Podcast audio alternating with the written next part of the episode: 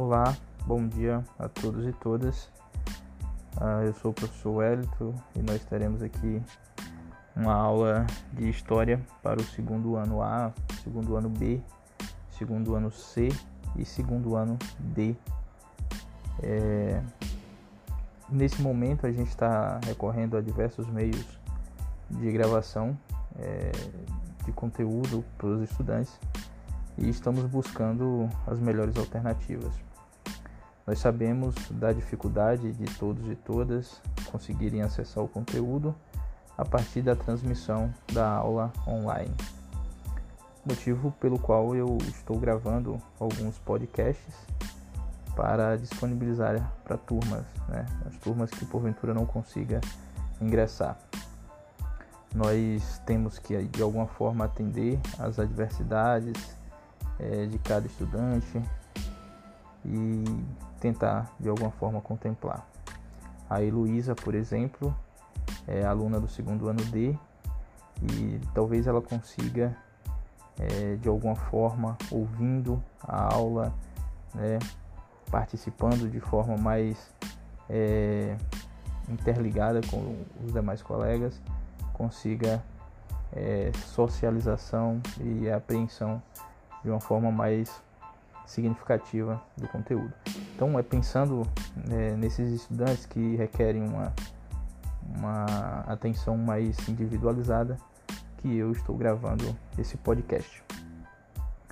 Bom, o nosso, nosso tema para nossa aula é capitalismo.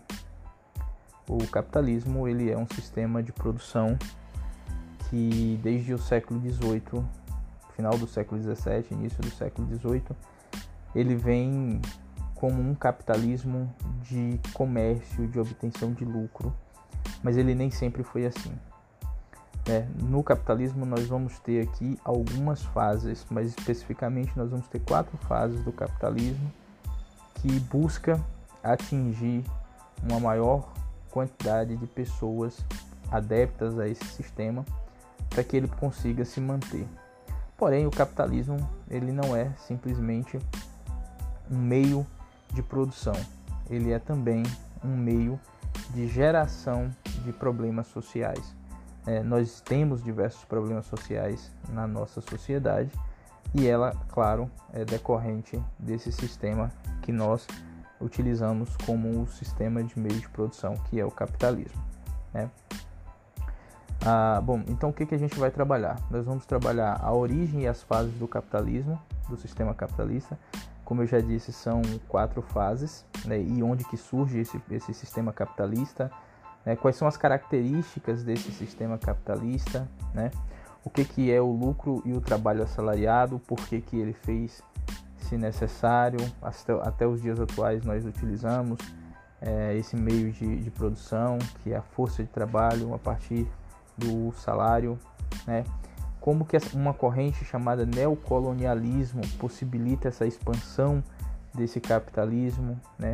A economia de mercado, que é uma, uma das características do capitalismo, que é a venda, a comercialização é, dos produtos produzidos e, e também a globalização. Essa globalização ela é uma ferramenta primordial para a expansão é, do sistema capitalista, porque é a partir da globalização, ou seja, da união, da interligação entre todos os países existentes no globo, né, é, que essa comercialização pode ser feita. Por exemplo, e aí eu vou trazer um exemplo para vocês, a Coca-Cola, obviamente, ela não é de origem brasileira, mas ela é comercializada aqui, ela é comercializada na China, ela é comercializada na Índia, o McDonald's da mesma forma. Eles são indústrias norte-americanas que por conta desse processo de globalização pôde ser comercializado e apresentado para o mundo. Então, dificilmente você vai ter algum lugar do mundo onde não se consuma a Coca-Cola, que é um produto originalmente norte-americano. A globalização é basicamente isso, né? É a interligação de um país com outro, mesmo esse país estando tão distante quanto é o caso, por exemplo, da China e dos Estados Unidos ou China e Brasil. Né? Então, a globalização é basicamente essa ligação que o, o país traça a partir da comercialização ou a partir da cultura ou a partir da produção econômica, ou a partir da, da, da ligação cultural, viagens que pessoas fazem, né? pessoas elas se deslocam mundo afora e isso gera um processo é, de globalização cultural ou, ou trabalhista, industrial, enfim. Ah, bom, e aí para as fases do capitalismo, nós vamos ter quatro fases, como eu disse, né? Nós vamos ter a primeira fase, que é um capitalismo comercial. Nós vamos ter a segunda fase, que é um capitalismo industrial. Nós vamos ter a terceira fase, que é um capitalismo financeiro. E por último, nós vamos ter a, a quarta fase, que é o capitalismo que nós vivemos hoje, que é o capitalismo informacional. Mas, obviamente, o sistema capitalista, embora ele surja aí no, no início do século XVII, final do século XVI, início do século XVII, ele obviamente, é, desde que, que se organizou, que a sociedade se organizou nesse sistema, é, trouxe diversos problemas para a sociedade. Claro que trouxe resolução para uns e problemas para outros. Mas antes do capitalismo, nós tínhamos outro sistema, né? Nós nem sempre fomos pautados pelo sistema capitalista, né? E eu vou falar um pouco desse sistema é, que nós tínhamos é, antes do sistema capitalista e como que essa, essa sociedade se organizava, né? Bom, a primeira fase do capitalismo, gente, para a gente tentar compreender melhor o que, que é esse sistema capitalista, né? O nome capitalismo ele vem do termo capital. Capital significa poder econômico, tá? Significa então dinheiro. Só que capitalismo não é o dinheiro em si, não é ter o dinheiro, né? Capitalismo é tudo aquilo que se produz dinheiro. Então, o dono de uma fábrica, ele é capitalista. Por quê? Porque ele produz alguns itens vende esses itens e com esses itens ele obtém dinheiro. Capitalismo, então, é a propriedade dos meios privados né, de produção. Todo dono de fábrica ele é um capitalista porque ele produz alguma coisa para ser vendido. Se eu tenho muito dinheiro e eu não empreguei o meu dinheiro em absolutamente nada, eu não sou capitalista. Eu detenho muito dinheiro, mas eu não sou capitalista porque eu não produzo né, a partir de, de bens de consumo. Bom, então veja, essa primeira fase do capitalismo ele é um capitalismo comercial, ele é um capitalismo da venda, né, da, da, da compra e da venda. E, esse, e, essa primeira fase ela vai ocorrer aí entre o século XV e século XVIII. Né? Depois do século XVIII, com o advindo da Revolução Industrial, que ocorre na Inglaterra, eu vou falar um pouco mais na frente, é, nós vamos ter aí a segunda fase do capitalismo, que aí passa a ser um capitalismo industrial, né? Bom, é, quando que esse capitalismo acontece? Como eu já disse, entre o século XV e o século XVIII, e quais são as, os principais fatores? Né? Nós vamos ter as grandes navegações europeias, né? que vai fazer esses descobrimentos de outras é, de outros territórios, vai fazer essa ligação com outras nações, para que isso? Por que isso? Né? Para obter é, novas rotas comerciais.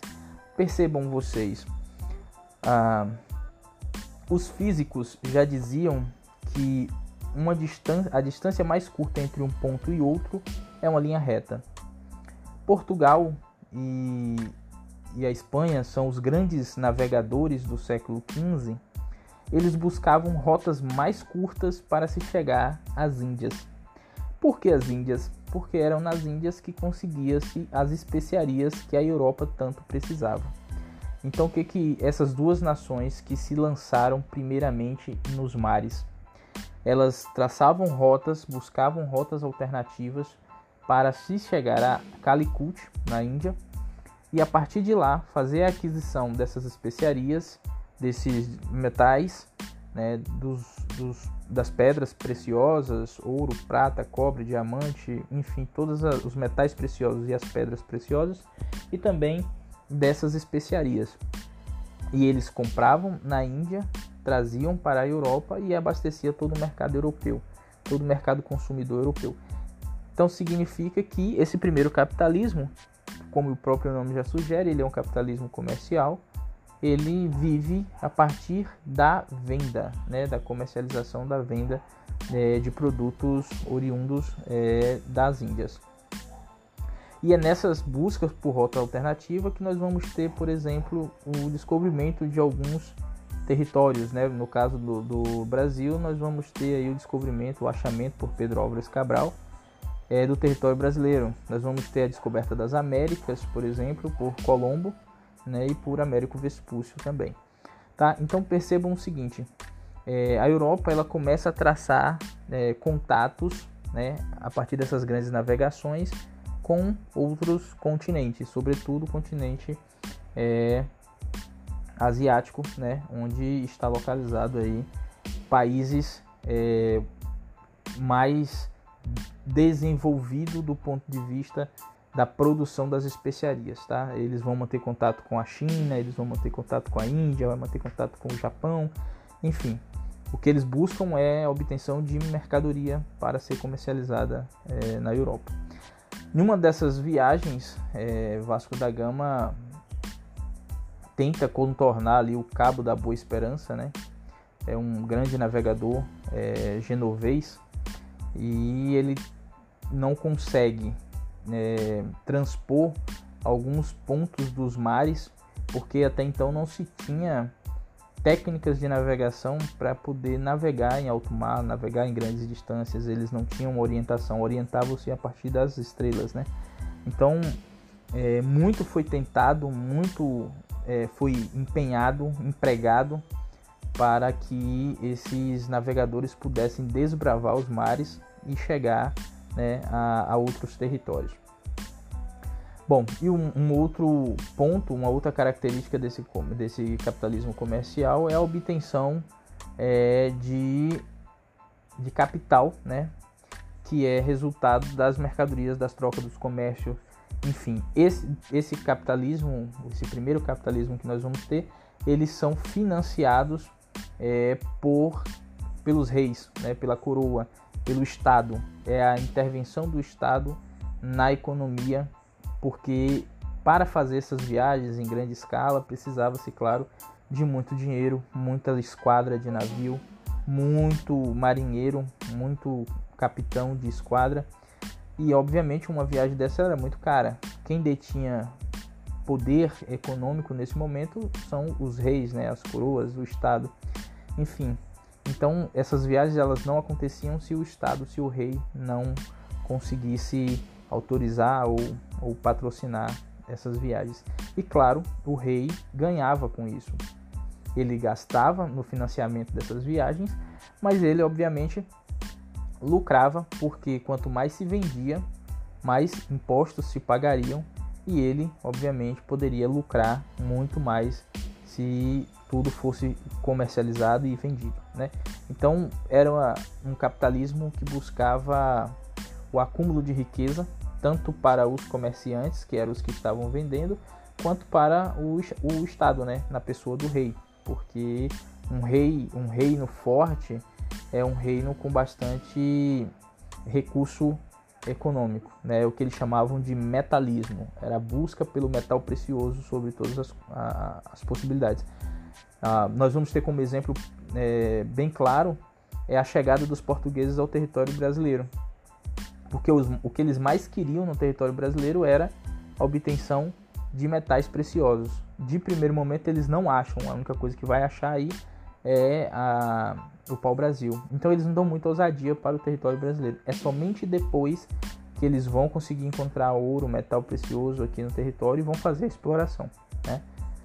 Bom, é, e por que que essa, essa, essa dificuldade desses navegadores em navegar em mar, em mar aberto, em, em oceano é, desconhecido. Porque nesse momento nós estamos falando aí do século 15, 1400, né, final de 1400, é, nós vamos ter alguns teóricos, alguns teóricos é, que afirmam que a Terra é redonda. Né? Nós vamos ter, por exemplo, é, Galileu Galilei, né, um dos grandes é, representantes da ciência daquele tempo, em que ele afirmava que a Terra era, era redonda. Porém, era simplesmente teorias, ainda não se comprovava isso. Né? Nós não tínhamos, por exemplo, naquela época, satélites para orbitar né, é, na órbita da Terra e sabermos que a Terra de fato era redonda. Então, era através de cálculos, através de conjecturas, que os cientistas daquela época, os matemáticos, os físicos, conseguiam fazer essas projeções. Mas ninguém sabia se de fato era redonda ou se não. Até nesse momento, a crença, eles tinham duas crenças e por isso eles evitavam navegar grandes distâncias em mar aberto. A primeira é que a Terra era plana e que por ser plana, em algum momento o mar ia acabar e eles iam cair na borda da Terra, né? Por incrível que pareça, é, nos últimos tempos nós estamos vendo esses argumentos ressuscitando aí, né? Nós temos diversas pessoas afirmando que a Terra é redonda mesmo quando nós temos a tecnologia de hoje nos mostrando, nos afirmando, nos comprovando que não, que ela de fato ela é, é redonda. A segunda crença é que dentro desses mares desconhecidos eram povoados por monstros marinhos, que claro se eles aventurassem nesses mares, é, os, o, os seus navios, as suas esquadras seriam destruídas né, por esses mares. E essa crença ela vem muito de uma ideia mitológica, né? Na mitologia grega, os mares era também povoado por diversos monstros marinhos que pertencia a, aos deuses né, mitológicos é, gregos. Mas aí a gente precisa observar um, um detalhe bem curioso. Nós, até os dias atuais, é, com a tecnologia que dispomos, conhecemos apenas 5% dos oceanos ou seja, 95% dos oceanos estão aí desconhecidos. É, existem diversos seres vivos dentro do oceano que o ser humano ainda não conseguiu ter contato, né? Ah, o, que é, o que é interessante porque pleno século 21 com a tecnologia que, que dispomos não conseguimos né, desbravar os mares a gente conhece mais o, o espaço né, do que o próprio oceano né, do nosso planeta. Bom, dentro dessas viagens, como eu já disse, eles buscavam uma política que é chamada de mercantilismo. Né? Essa política mercantilismo significa uma política de comércio, né? é uma política econômica praticada pelos estados absolutistas. Né? E eu disse a vocês que quanto um rei só era um reino só era considerado forte a partir do momento que ele fazia o acúmulo de riqueza, né, o acúmulo de metais. Ah, eles, e, e, e, essa política mercantilista tinha como objetivo né, fortalecer o Estado e a burguesia, porque quanto mais a burguesia, a burguesia são comerciantes, né? Quanto mais a burguesia vendia, mais dinheiro ela tinha e obviamente mais imposto ela pagaria para o Estado fazia com que o Estado tivesse também mais dinheiro, né? E aí, dentro desses objetivos do Estado de obtenção de lucro sobre todas as formas, de todas as possibilidades, juntamente com a burguesia, essa política mercantilista ela vai ter uns princípios. São eles o metalismo, como eu disse, era a obtenção de metais. O reino precisava ter um número maior de metal precioso e quando eu falo metal precioso, eu estou falando do, do ouro, do cobre, da prata, enfim, de todos os metais que naquela época eram valiosos para confeccionar moedas e, e, e outras joias, enfim. Ah, tinha também uma balança comercial favorável, né? Que é a balança comercial favorável é você exportar mais e comprar menos dos outros países. Isso faz com que quanto mais você vende para outros países, mais dinheiro entra no seu país. E quanto menos eu precisar comprar em outros países, mais o dinheiro vai permanecer em meu país. Então essa balança comercial favorável é essa ideia de exportar mais, vender mais e comprar menos. É interessante porque essa prática comercial, essa prática econômica, ela ainda está presente né, nos moldes das organizações é, econômicas dos dias de hoje. Ou seja, todo o país, nos tempos atuais, querem vender mais e comprar menos, né? importar o mínimo possível para que ele não precise pagar né, uma grande quantidade em em produtos né, vindo de outros países. A outra característica é que nós vamos ter uma intervenção do Estado na economia. Essa intervenção do Estado é, na economia é aquele ponto que eu disse a vocês que o rei financiava as idas, né, as, as navegações desses grandes desbravadores para que eles pudessem manter relações comerciais com outros é, países e, por consequência, trazer grandes riquezas para o seu país. Sem a intervenção do rei, nele essa, essas navegações não funcionavam. Então é preciso a gente entender que o ponto principal dessa política mercantilista é a intervenção do Estado na economia. Sem a, o Estado, sem o rei, a economia não acontecia porque não existiria navegações, não existiria troca comercial, não existiria desbravação né, de outros territórios que ainda não conhecia para se trazer metais preciosos. E por último, eles vão ter um, um princípio do protecionismo. Esse protecionismo está relacionado à, à proteção alfandegária todo país que quisesse vender, por exemplo, em meu país, precisava pagar altas taxas para o Estado, ou seja, para a coroa. Né?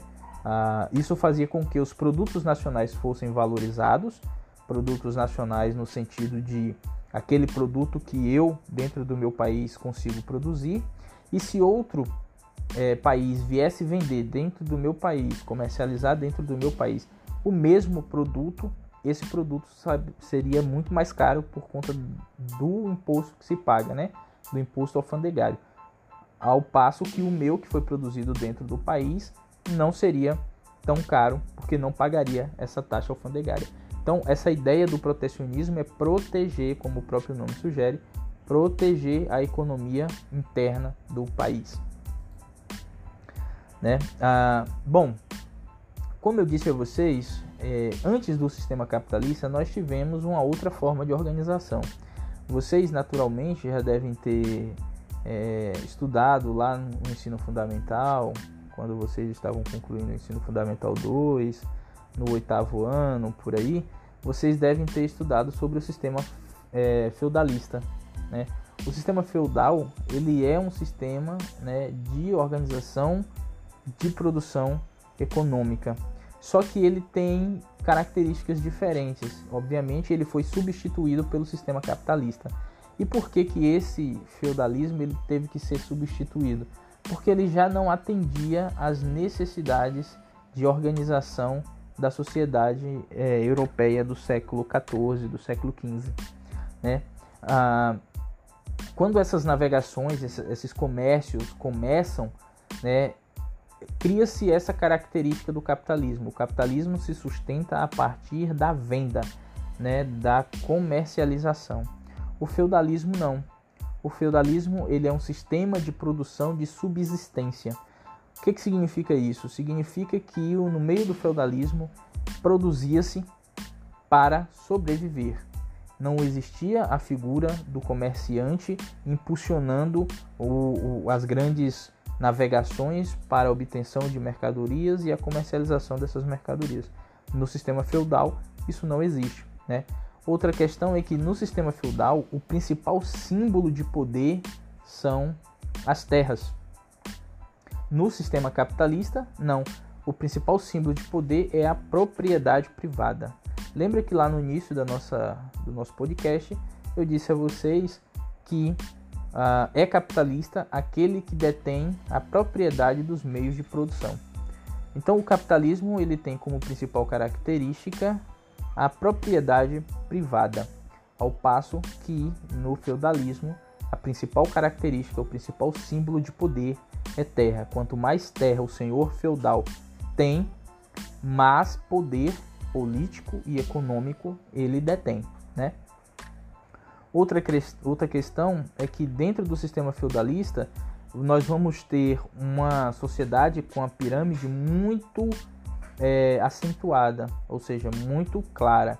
Nós temos o senhor feudal que está no topo da pirâmide, acima dele somente o rei, e nós vamos ter é, os vassalos, né, os servos, os suceranos, que são servos desse senhor feudal.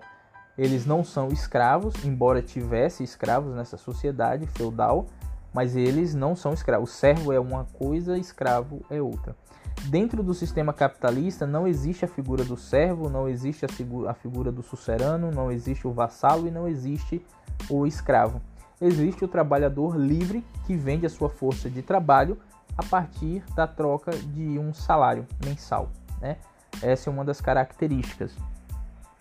Ah, e outra característica do capitalismo, como eu disse, é a produção com o objetivo de ampliar o lucro. Quanto mais eu produzo, mais eu tenho um produto e mais eu vou conseguir comercializar. Quanto mais eu vendo, mais lucro, mais dinheiro eu tenho. Né? Essa regra do comércio, é, da, da forma como o comércio é, é feito, a gente conhece no dia a dia. Né? Quando você vai, por exemplo, é, à feira livre, você vê que há uma disputa entre feirantes para quem venda mais. Né? Todo mundo quer vender, porque obviamente quanto mais você vende, mais é, lucro você obtém. Tá? Então, antes do sistema capitalista, nós vamos ter aí um sistema feudal, né? o sistema feudalista. E esse sistema feudal ele vai entrar em desuso por diversas questões. A primeira delas, é, a gente pode pensar é, nas mudanças climáticas. Né? A mudança climática ela vai trazer uma consequência muito grande para o feudalismo. Por que isso, professor? Porque se a terra é o grande símbolo de poder, o feudalismo vivia com a produção de subsistência. Tudo que ele queria e que ele precisava, ele buscava na produção agrícola, na terra, produzia para si. Só que a terra ela começa a passar por grandes processos de mudança. Ela não consegue mais produzir como produzia antes porque ela está exaurida, né? ela foi é, explorada ao máximo. Então ela já começa a perder produção, ela já não produz tanto quanto produzia antes. Outro ponto é que nós vamos ter estiagem, nós vamos ter seca, nós vamos ter uma mudança climática em que vai gerar irregularidades nos ciclos das chuvas, fazendo com que a produção já não seja mais suficiente para abastecer toda a população que vivia dentro daquele feudo.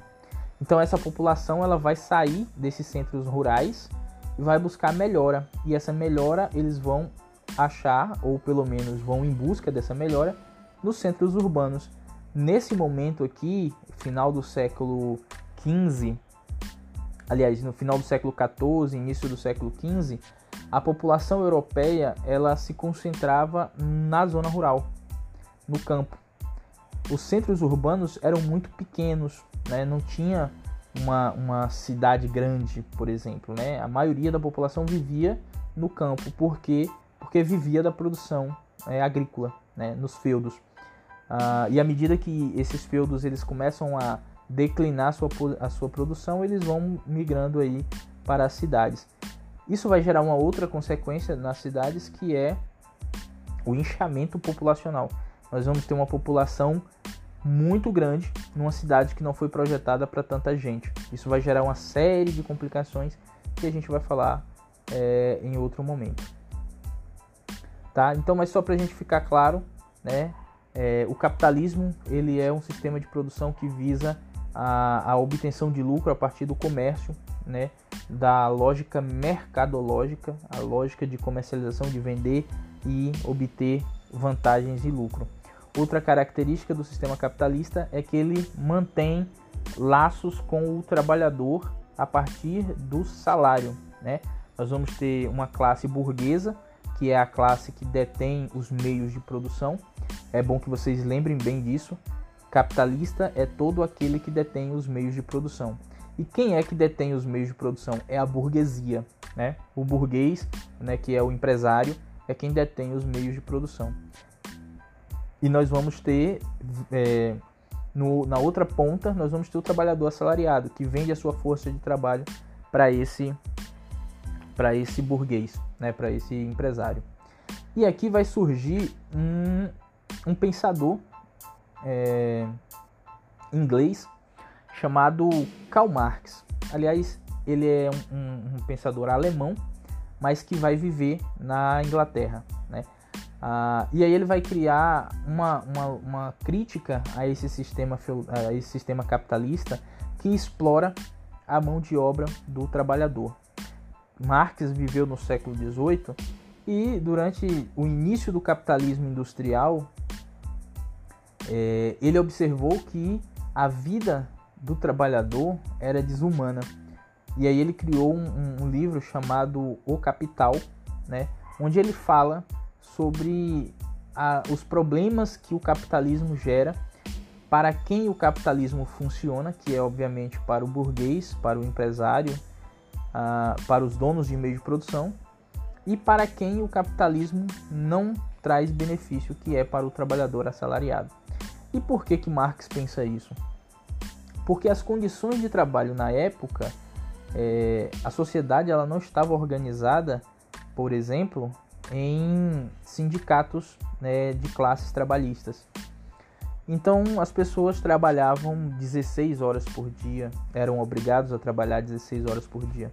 Hoje, por exemplo, com muita luta dos sindicatos, é, as classes trabalhistas não podem trabalhar mais do que 8 horas por dia.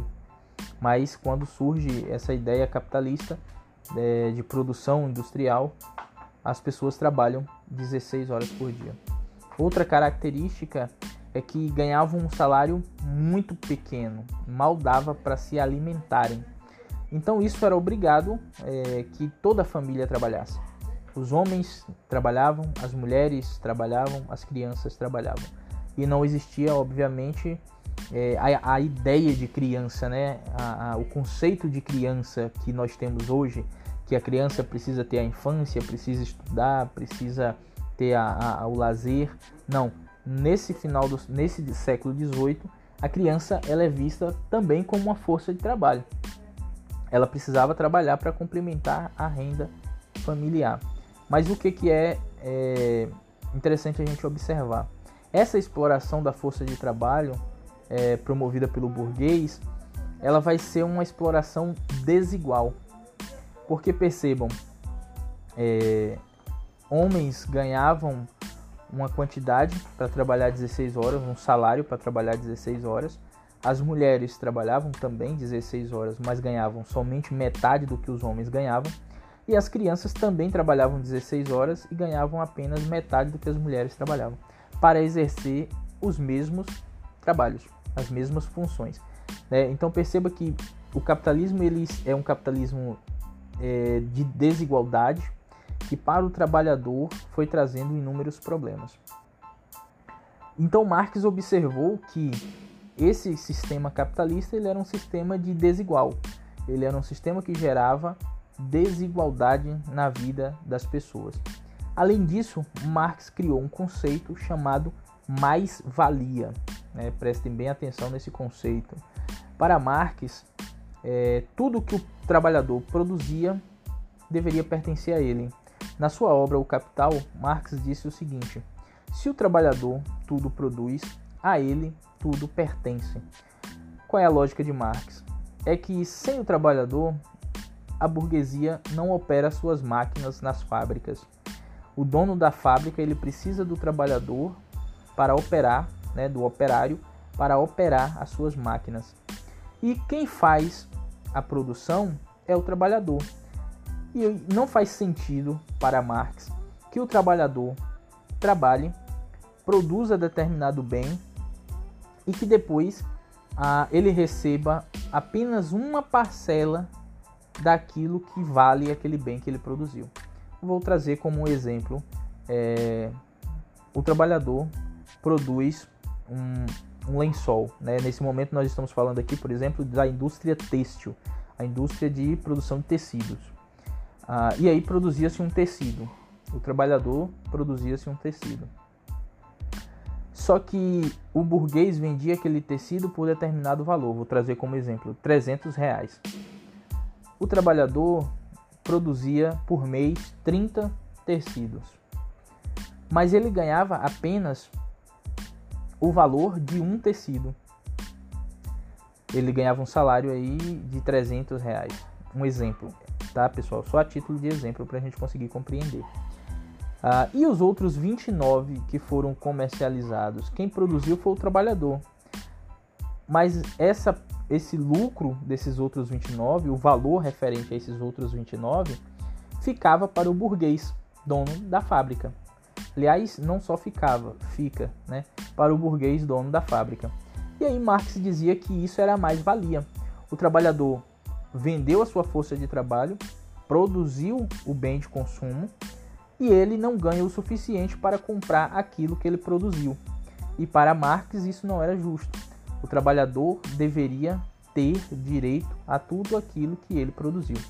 Para que isso pudesse acontecer, Marx criou um outro conceito, que a gente não vai entrar nesse conceito, que é um conceito de produção comunista, né? Sistema comunista ou sistema socialista comunista de produção, que é um sistema que faz uma oposição ao sistema capitalista, tá? Ah, e se vocês me perguntarem, ah, existe algum país no mundo que produz esse sistema, que vive por esse sistema? Eu vou citar cinco. Né? Nós vamos ter a Coreia do Norte, que é um país comunista. Nós vamos ter a, a República do Vietnã, né? que é um país comunista. Nós vamos ter a Cuba, que é um país socialista, que, segundo Marx, o socialismo é um estágio que precisa ser implementado para se chegar ao comunismo. Nós vamos ter a China, a própria China, que se, se declara comunista, né? E durante o século XX nós tivemos aí um conglomerado de países que formavam a União Republicana Socialista Soviética, né? A República Soviética, a... que formavam países socialistas, né? Comunistas. Enfim, mas a, a, grande maioria dos países se organizam por meio do sistema capitalista. E aí é interessante a gente pensar por que, que a nossa sociedade ela se organiza a partir desse sistema de produção. Né? Isso é assunto para uma outra aula, nós vamos debater isso em um outro momento. Mas percebam que o sistema capitalista ele rege a produção de quase 95% dos países. Mas isso tem uma lógica, né? O porquê que o capitalismo ele é tão praticado em diversos países. É, mas isso é uma coisa que a gente vai é, debater em um outro momento, tá? Então perceba, o conceito de Marx de mais-valia é que o trabalhador precisa fazer uma revolução que Marx chamou de ditadura do proletariado, né, ou seja, ditadura do trabalhador, tomar os meios de produção da burguesia e ele próprio trabalhador produzir a sua, a, a, as suas produções e comercializar essas produções. Ele não precisaria então do patrão, do burguês para sobreviver. Ele próprio, o trabalhador, poderia organizadamente né, tomar os meios de produção e implementar esse sistema que Marx chamou de sistema comunista, né, um sistema comum a todos. Para Marx, a mais-valia, enquanto tivesse o sistema capitalista vigorando, a mais-valia ela deveria ser ah, uma prioridade para o trabalhador né, que o trabalhador pudesse buscar aquilo que ele realmente é, produziu, o valor daquilo que ele realmente produziu e não somente uma parcela daquilo que ele produziu, como o burguês é, disponibiliza para ele, tá? Bom, para a gente falar da, da, da segunda fase do capitalismo, eu vou só fazer uma introdução e vou encerrar para a gente poder fazer isso numa outra aula. Com o fim da primeira revolução, da, da, da, primeira fase do capitalismo comercial, no final, no início do século XVIII, como eu disse a vocês, nós vamos ter uma revolução né, é, na Inglaterra que é chamada de Revolução Industrial. Essa Revolução Industrial ela vai dar uma, um início à segunda fase do capitalismo, que é o capitalismo industrial. As coisas deixam nessa revolução, elas deixam de ser produzida artesanalmente, né, manufatureira, e passa a ser produzida pelas indústrias e passa a ser produzida pelas máquinas, pela maquinofatureira. E por que, que ela é uma revolução? Né? O que, que é uma revolução? Qual é o conceito de revolução? Revolução é todo aquele movimento que possibilita uma mudança na ordem social. Não é uma alteração, é uma mudança né, no sistema, na ordem social.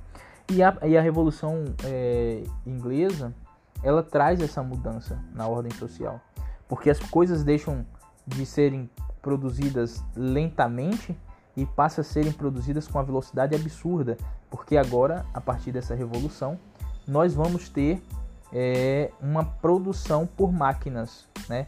É, máquinas a combustão, né? máquinas a vapor, máquinas a, na segunda revolução industrial. Nós vamos ter a, a invenção do motor a combustão, né? que vai funcionar a partir é, de derivados, é, aliás, a partir da, da elétrica e de derivados de, de, de produtos de combustão.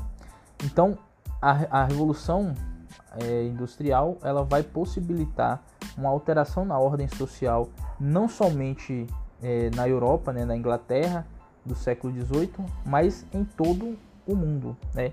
sobretudo na Europa e nas Américas, que são os grandes consumidores dos produtos é, ingleses, né? os produtos produzidos aí na Inglaterra. Mas esse é tema para a segunda parte da nossa aula.